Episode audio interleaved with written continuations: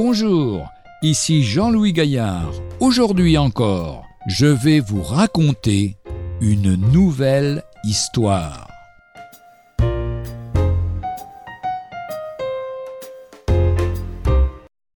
État civil du ciel, vous qui vous déclarez chrétien, réalisez-vous que vous portez de ce fait le nom de Jésus-Christ? En avez-vous le droit? Ou bien au contraire, êtes-vous un de ceux auxquels le Seigneur Jésus dira un jour Je ne vous ai jamais connu, retirez-vous de moi, vous qui commettez l'iniquité. Évangile de Matthieu chapitre 7 verset 23.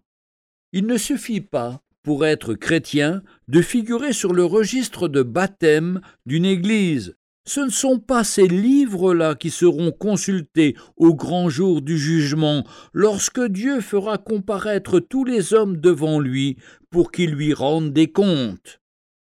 Pour vous permettre de porter votre nom de famille, il a fallu qu'à votre naissance, l'état civil enregistre votre filiation. La Bible nous apprend que, pour nous faire entrer dans la famille de Dieu, une nouvelle naissance est nécessaire.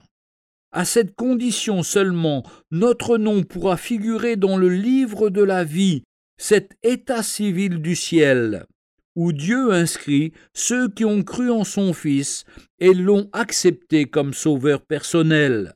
Ceux-là ont le droit d'être enfants de Dieu, selon l'évangile de Jean chapitre 1 verset 12. Vous avez bien entendu, c'est un droit, il est fondé sur l'œuvre de Jésus-Christ et non sur nos mérites.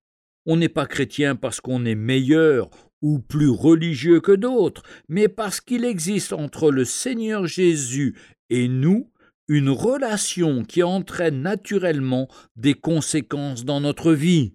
Ce fut à Antioche, premièrement, que les disciples furent nommés chrétiens. Acte 11, verset 26. Réjouissez-vous parce que vos noms sont écrits dans les cieux.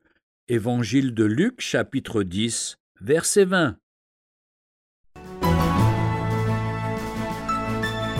Retrouvez un jour une histoire sur www.365histoire.com.